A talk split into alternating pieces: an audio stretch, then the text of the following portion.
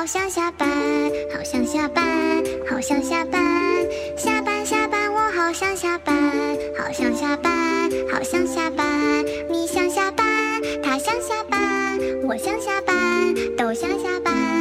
下班。下班，我好想下班，好想下班，好想下班。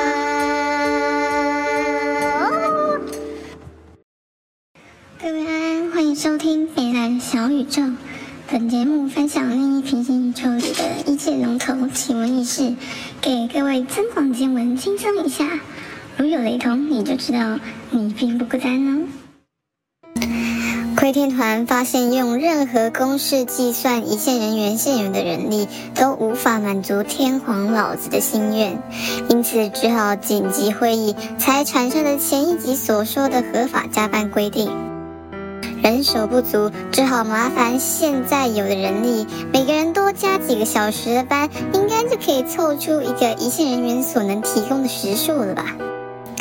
会议上，长字辈手搭在劳工代表肩上，使出扩音机之术，将自己的低声细语经劳工代表朗诵传送至空气中，好似按剧本演出一般。但窥电团给的回应就是不得拒绝加班。情况越演越烈，一线人员被逼得使出英语分身。有些医疗间在下午三点只能留下一位一线人员，担负两个一线人员的业务与责任。然而，前面的英语分身药丸近日使用量变高，眼看就要弹尽粮绝，窥天团得做些什么止止血。于是，在一个夜深人静、各个医师的对话框里，窥天团悄悄地希望住院医师或总医师，甚至比较没事的研究医师来担任刷手人员的工作，好让原本的刷手人员可以去别间担任流动人员，以及医疗间就不用担心被关掉，因为我们现在忽然有两倍的人力可以用了，多美妙啊！医师上下忽然感到不解与慌张，有些医师在上刀时微紧张地看着刷手人员一举一动，生怕这些事情最后是他要完成；有些医师则是半信半疑地看着刷手人员说：“天哪，现在可要好好珍惜有刷手人员的时间哦。”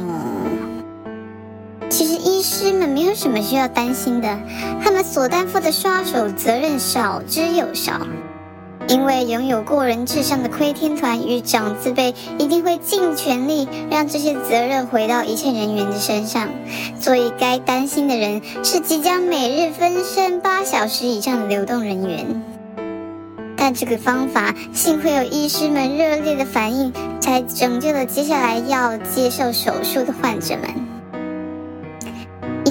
的专业被窥天团这样拆解分析之后，所剩下可以称之为专业的部分实在不多。贵宾医疗师出现了前所未有对于一线人员的尊重，毕竟平日杂事有人处理，的确是让人会有一种很轻松写意、顺畅无比的错觉啊！你们也不要怪他们呐。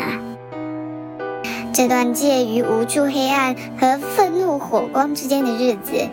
一线人员纷纷以各种方式表达自己的不满，可惜无法以拒绝上课的方式来表达决心，仅能透过窥天团团长乱入跳针大师姐召开之席式大会与他们对话，试图改变现状。不过成效不彰，一线敢死队满腔热血解释半天，却被倒了一头摸头冷水，同时还吸收了背后在角落里乘凉的冷淡视线。窥天团果然智商过人，这些日子透过这些方法，除了让一线人员团结起来之外，也让某些物种逐渐现出原形。生命诚可贵，都他们在闹。